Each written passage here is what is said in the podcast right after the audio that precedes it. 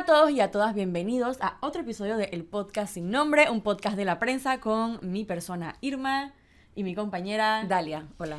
El día de hoy, como siempre, le estaremos hablando de los temas más importantes del acontecer nacional.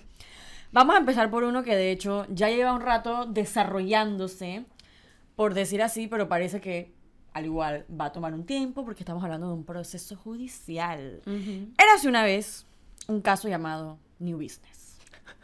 El caso New Business es un proceso seguido por presunto blanqueo de capitales en la compra del grupo Editora Panamá América, o sea, EPASA, en el año 2010. Y esta compra se hizo supuestamente con fondos públicos, fondos del Estado. Por eso es que el caso está andando. Entonces, en el caso se llama a audiencia al expresidente Ricardo Martinelli. Los abogados de Ricardo Martinelli alegan que Ricardo Martinelli tiene fuero penal electoral.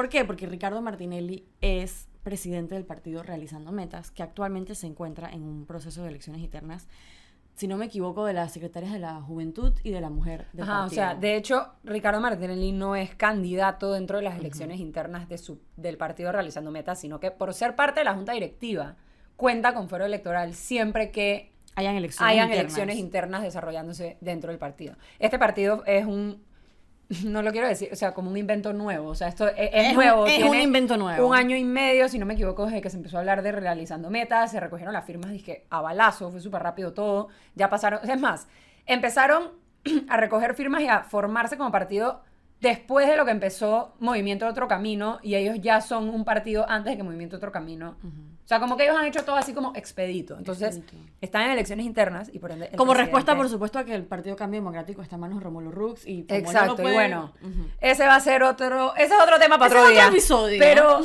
eh, sí, eh, por esa es la razón por la cual Ricardo Martínez tiene fuero penal electoral, no porque él sea candidato como tal, sino porque su partido está en un proceso de está en elecciones internas para la Secretaría de la Mujer y la Juventud.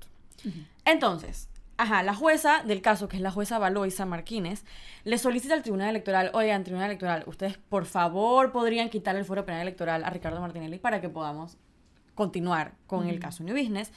Y en primera instancia, o sea, en el, un, un juzgado, eh, sí le, le, Sí, como que le le, levanta le el- levanta el fuero penal electoral, es la palabra, se lo levanta, le levanta el fuero, pero entonces la defensa de Ricardo Martinelli interpone un recurso en contra de esa decisión y efectivamente consigue que dos magistrados, es- específicamente Heriberto Araúz y Alfredo Junca, voten a favor de mantener el fuero penal electoral del expresidente. Y ellos mencionan específicamente dos razones por las cuales le mantienen el fuero. Y una, Ah, una- ah, perdón, antes de espe- de especificar como que las razones para el fuero, en la última, o sea, como que en el último código electoral se introdujo esto de el nuevo, como que juzgado administrativo sobre el fuero penal electoral. O sea, como que es una figura que es como una primera instancia, por así decirlo, ¿no? En donde el tribunal agarra todos los datos, propone, dice, ok, levantémosle el fuero y luego ellos, o sea, el, tri- el pleno del tribunal electoral, que son los tres magistrados, era la segunda instancia de este fuero penal.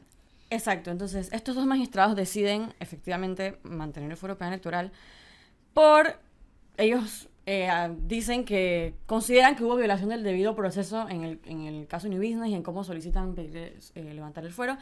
Y también nombran el tratado, el principio de especialidad en el tratado de extradición entre Estados Unidos y Panamá, aunque ya varias veces la embajada de Estados Unidos en Panamá ha aclarado que si Panamá desea puede juzgar a Martinelli. Entonces, ¿qué pasa?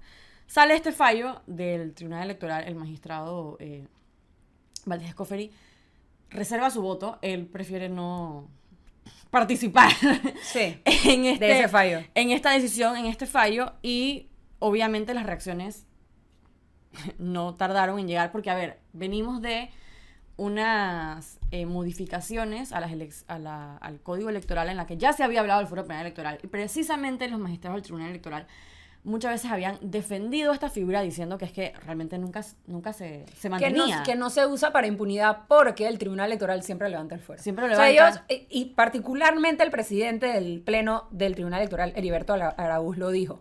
En el tribunal, en el pleno de la asamblea, en la comisión de gobierno, frente a diputados, frente a medios. O sea, lo dijo repetidas veces entre septiembre y diciembre del año pasado, del 2021, donde decía, no se usa para impunidad, incluso sacaba datos. Decía, de las miles de veces que se ha pedido levantar el fuero electoral desde que existe, se levanta tantas veces. Que era O sea, la gran mayoría. Que era verdaderamente la gran mayoría. Y es lo que él decía, ¿no? El fuero penal electoral no es usado para impunidad porque cuando solicitan levantarlo, nosotros lo levantamos. Y todo, todo el mundo que, ah, bueno, esta mentira. Nadie dijo eso. Obviamente muchas personas queríamos que se levantara, que se eliminara la figura de fuero penal electoral porque honestamente, pues, se utiliza para impunidad y, y, yo no encuentro honestamente razón para que exista todavía. Pero bueno, cada quien con su con su opinión, los magistrados defendieron la figura y bueno, curiosamente el otro magistrado, Heriberto Arauz, no defendió la figura, de hecho tiene videos en redes sociales en los que aparece hablando en contra del fuero penal. Alfredo Junca. Alfredo Junca y por qué deberíamos eh, eliminarlo, pero bueno, no sé, de repente... Sí, en un este par de meses cambió de opinión. En un par de meses algo, no sé qué, algo le hizo Es de interesante opinión. también el tema del principio de especialidad. El principio de especialidad del tratado básicamente dice que,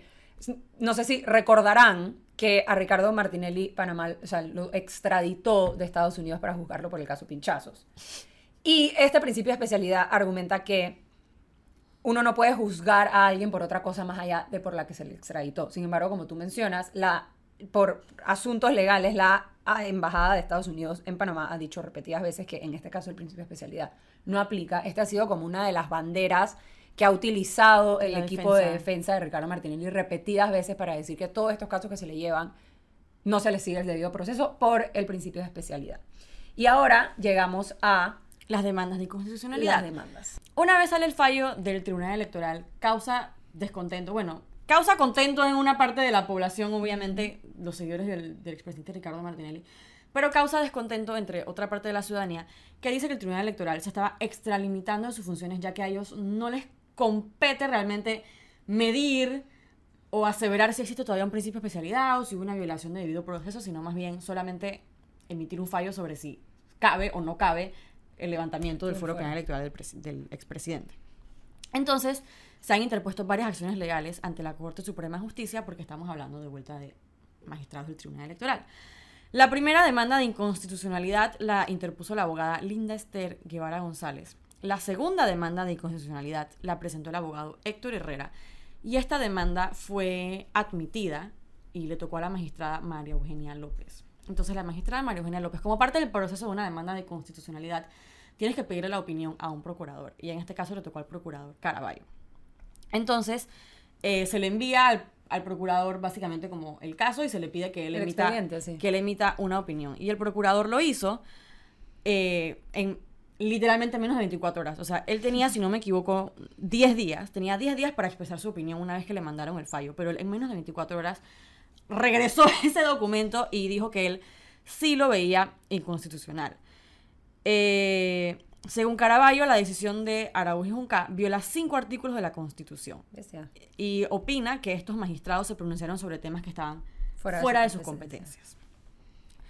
Y ahora entonces todo esto regresa donde la magistrada María Eugenia López y cabe recalcar que en todo este tiempo se siguieron poniendo más demandas de inconstitucionalidad, por ejemplo la del presidente del partido para mí está José Isabel Blandón, que lo que expresó era que no era que iban a haber varias demandas regadas alrededor de la Corte Suprema de Justicia, sino que más bien Se hacen como hacían, se hacía una sola y como que las demás complementaban la primera, o sea que el caso ahora mismo está en caso, está en manos de la magistrada María Eugenia López, quien obviamente ya ha sido víctima de todo tipo de acoso en redes sociales, que la magistrada que están no, y, haciendo esto. y de hecho, anteriormente a este caso. Era con la jueza. No, no, incluso el, o sea, el, el equipo legal de Ricardo Martinelli, el propio Ricardo Martinelli en sus redes, ha hablado específicamente De- de, la magistrada María Eugenia López antes de que le tocara como que ver este caso. Siempre ha hablado de que la tiene contra él, o sea, como que la- las clásicas. eh, tácticas. las clásicas tácticas y los clásicos ataques, pues, que en realidad se han, se han como que vuelto el modus operandi de... de- Sí, antes, antes, bueno, ya, ya como dijiste, así la habían mencionado, pero antes de la nueva campaña que tienen contra la magistrada, la campaña era con la jueza Valoisa, que es la jueza del caso New Business, que fue quien, quien solicitó quien solicitó el levantamiento que, del fuero. que se levantara el fuero penal electoral y, y que, y no solamente eso, sino que ella también maneja varios casos de alto perfil y la han tenido bien como en el, En el radar. en el radar de tanto de sus medios Sí, como en de la- sus redes en la sociales. mira. En la mira. Así que, eh, bueno, al momento de grabar este, este podcast, lo más nuevo que tenemos es que el procurador Caraballo dijo que, que lo veía inconstitu- inconstitucional la decisión.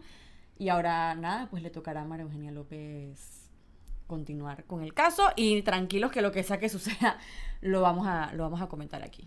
Sí, y bueno, también como para para cerrar con el tema, eh, las elecciones supuestamente que se van a llevar a cabo, o sea, esto no funciona, los partidos no pueden decir... Ok, otra cosa cortita, rapidita. El abogado Michel Doens denunció penalmente, o sea, los querelló de manera penal a los magistrados Heriberto Araúz y Alfredo Junca.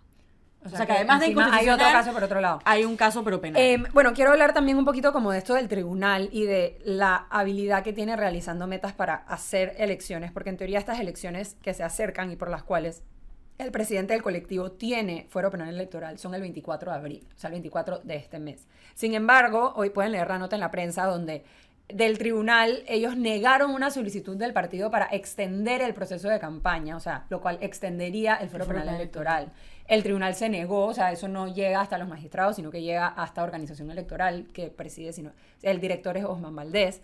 Y bueno, él ahí dijo como que no, este, o sea, una vez tú defines el calendario electoral para una elección interna, eso está publicado en el boletín electoral y eso nadie lo impugnó en el momento que se pone a impugnar y ya ese es el calendario. Entonces va a quedar a ver, ok, una vez se hagan estas elecciones, se proclame al último candidato, que en teoría ese es el momento donde se levanta el fuero penal electoral, Ujú.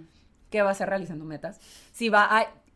Si se Otra va- elección, Si va a haber otra elección interna para otra, otra secretaría o, o cómo va a el Cristal proceso. dice que otra elección interna. ¿O qué va a pasar? Y bueno, en otro tema que tiene un poco y bastante que ver con el Tribunal Electoral, han estado en las noticias. Han pasado agachados mucho rato tribunal. ya Porque bueno, una- esta semana anunciaron que como que dieron finalmente la luz verde, Aprobaron. aprobaron y dieron luz verde y pusieron una fecha, de hecho, para iniciar con la recolección de firmas que busca revocarle el mandato al alcalde capitalino, José Luis Fabre. Nosotros mencionamos, si no me equivoco, en el podcast hace unas semanas que estaba como que esta idea dando vueltas. El abogado eh, Roberto Ruiz Díaz fue el que como que presentó La solicitud. eh, la solicitud ante el Tribunal Electoral y bueno, la solicitud ha avanzado. Ya el Tribunal Electoral dijo que... Con el- todo y que, que el, el alcalde trató de, de sí, que no sí, el alcalde incluso le preguntaron, él dije, mis abogados están en eso, él puso recursos, él pidió que no sé, como que hubo un, te- un tema legal ahí que el tribunal tuvo que ventilar. Sin embargo, bueno, el 20 de este mes, el 20 de abril, va a iniciar el proceso de recolección de firmas. Se tienen que reco- recolectar, si no me equivoco, casi 199 mil firmas. Es 30% del padrón electoral del distrito en el cual el alcalde, el alcalde ejerce su cargo. Hay que recoger más firmas de la cantidad de gente que votó por él para poder revocarle el mandato. No tiene. Ya también el tribunal anunció que no es que se va a ir una nueva elección, va a subir la vicealcaldesa. O sea, en caso de que se llegue a revocar el mandato, Judy Meana, la vicealcaldesa, quedaría en el cargo. Eh, el, el tribunal también anunció que, bueno, va a haber como que kioscos multiservicios, que usted, si ustedes han ido al tribunal últimamente, como que esto fue, creo que si no me equivoco, los introdujeron como un poquito antes de pandemia y en pandemia se empezaron a usar más, que son como estos kioscos que parecen como un cajero automático en el tribunal y eso y van a poner de esos en varios puntos de la ciudad, en las líneas del metro, en los supermercados, en varias farmacias. Aquí está la lista. En Panamá Norte, en e incluso va a haber en las provincias, o sea, en provincia de Colón, en provincia de Herrera, para gente que vota en la ciudad, que esté en esos lugares, que pueda firmar. Y como que en ese kiosco tú vas a poder firmar de forma digital. El kiosco tiene una cámara, entonces tú pones tus datos y como que el kiosco te toma una foto, ¿sabes? Como para identificar y que no sea solo por libros. O sea, se está modernizando la manera en la que se va a recopilar estas firmas, que la gente pueda votar online. No sé si recuerdan también cuando estaban buscando firmas para la famosa constituyente, también se podía hacer como que online. Entonces, eh, va a ser interesante ver como que cómo fluye. Es una cantidad Enorme. exorbitante de firmas. O sea, en verdad es un muchas. montón. Si no me equivoco, hay 120 días, es decir, cuatro meses para recoger esta cantidad de firmas. Eh, estamos hablando de que son miles de firmas por día lo que tienes que recoger. O sea, bastantes miles de firmas por día. Son casi 5.000 firmas por día lo que tendrías que recoger para poder revocarle el mandato. Sin embargo, eh, Vamos a ver. Sí, la gente dice "Es que bueno, pero si ya se intentó con la constituyente, yo en lo personal creo que es como que algo más. No quiero decir fácil porque Es más no es tangible. es más tangible. Es más medible. Eh, eso es, lo que Es- quiero. es algo como muy que, directo. bueno, tú estás de acuerdo con esto, no estás de acuerdo con esto. Y es que no, no estoy de acuerdo con esto. Ah, le podemos revocar el mandato. A diferencia de que creo que La el- constituyente- la constituyente requeriría como un proceso de docencia, un proceso de entendimiento Claro. para quien iba a firmar, que era como un Y también que el resultado es más abstracto, o sea, tú firmas por una constituyente sin saber exactamente qué es lo que va a pasar más adelante o cómo va a resultar ese, ese proceso constituyente. Pero si tú firmas para revocarle el mandato a, a Fábrega, pues tú, en teoría, sabes que lo que estás haciendo es Exacto. sacándolo de la oficina, básicamente. Exacto, así que va a ser bastante eh, eso va a pasar a partir del 20 de abril, me imagino que sobre la marcha, porque también una revocatoria de mandato de esta magnitud no es algo que se da todo el tiempo, creo Para que nada. para nada. no que yo Entonces, recuerde ni siquiera. Creo que vamos a ver una dinámica dentro del Tribunal Electoral parecida a lo que vimos con las candidaturas tan grandes que hubo en la elección pasada con los diputados, por, por los diputados y por los eh, candidatos y precandidatos presidenciales por la libre postulación, que había como que este sentimiento un poco de que se estaba trabajando como sobre la marcha y que se estaba creando como, que se estaba tratando de, de llevar a cabo el proceso un poquito como como prueba y error, pues, o sea, como que, ok, esto sí salió, esto no salió. Ojalá de ese proceso de recolección de firmas hayan aprendido, al- o sea, se haya como que aplicado lo que se aprendió para un proceso como este, porque si bien es similar hasta cierto punto en cuanto a lo que se necesita hacer, eh, vamos a ver, honestamente a mí me parece que es un montón de firmas, pero como digo, Son muchas firmas. No sé si se. O sea, no sé qué tan posible lo veo, pero como siempre digo, es un buen ejer- ejercicio democrático. Es un buen mensaje para las autoridades. es electas. eso, mucho de lo que he visto en redes también. Pero depende también de cuántas firmas se consigan, sería el buen mensaje. Porque si a la hora de la hora es muy. Si la, si la participación es muy baja, el mensaje de repente puede ser el erróneo. Como que tranquilo, puedes hacer lo que sea. yo no creo, a yo no creo que sea disque una sin ánimos de ofender. Yo no creo que sea una cantidad como bochornosa, honestamente, como fue lo de la constituyente. Ok. Que fue como una cantidad que tú dices, ok, no puede ser que esto es lo que conseguiste, ¿no? Claro. O sea, que como que el mismo movimiento se desinfló completamente después de las primeras dos semanas. Creo que con esto vamos a ver un poquito como más de momentum. Y yo ahora- pensaría, y sí, un poco como que la opinión que he visto en redes es que, ok, no importa, no es sobre quién va a quedar, es sobre el mensaje que le vamos a mandar. Exacto. Tanto a José Luis Fabrega como a todas las personas que puedan tener cargos de representantes o cargos de alcalde o cargos similares para decir que hey, nosotros no estamos como que para aguantar una gestión que no nos parece que está bien, pues. Exacto. Y eh, es interesante el tema de que la persona que, que solicitó, al final del día, es un ciudadano, pues no es una organización que en el tema de la constituyente sí había una, una organización, o sea, una agrupación No, de personas. incluso hubo partidos. y hubo partidos que también entraron en eso, dedicados a recoger firmas. Ahora es un ciudadano, o sea que vamos a ver si el momentum ciudadano da como que para una Sí. buena cantidad de firmas y un buen mensaje y quién sabe, tal vez hasta la revocatoria de mandato. Eso fue todo por hoy. Muchas gracias por escucharnos y acompañarnos hablar de los temas de acontecer nacional. Nos vemos la próxima semana en otro episodio del podcast sin nombre, un podcast de la prensa conmigo, Irma. Y Dalia, Nos pueden seguir en Twitter, arroba no soy Irma. arroba Dalia Rayita Bajo Pichel. Muchas gracias y hasta la próxima.